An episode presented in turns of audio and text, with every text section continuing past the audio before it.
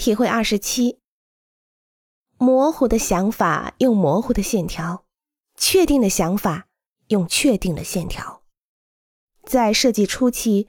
利用马克笔、炭笔、蜡笔、粉笔、毛笔、软铅笔等笔触松软的绘图工具，能够帮助你发展概念性的构思，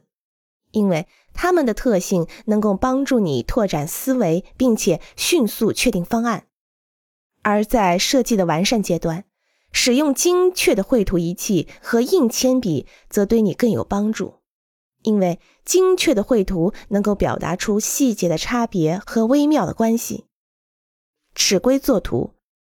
先利用直尺或电脑软件绘制草图。对于表达注入最终的楼层平面图或墙体的细部构件等一些明确、精细和量化的信息而言，是最有效的方式。这种方式偶尔也会在设计不断展开的过程中对你有所帮助。比如，你要测试一个设计概念在空间内的可行性时，但是过分的依赖电脑制图软件进行设计，虽然能让你不断的发现问题和修改方案，却不能加深你对于设计的理解。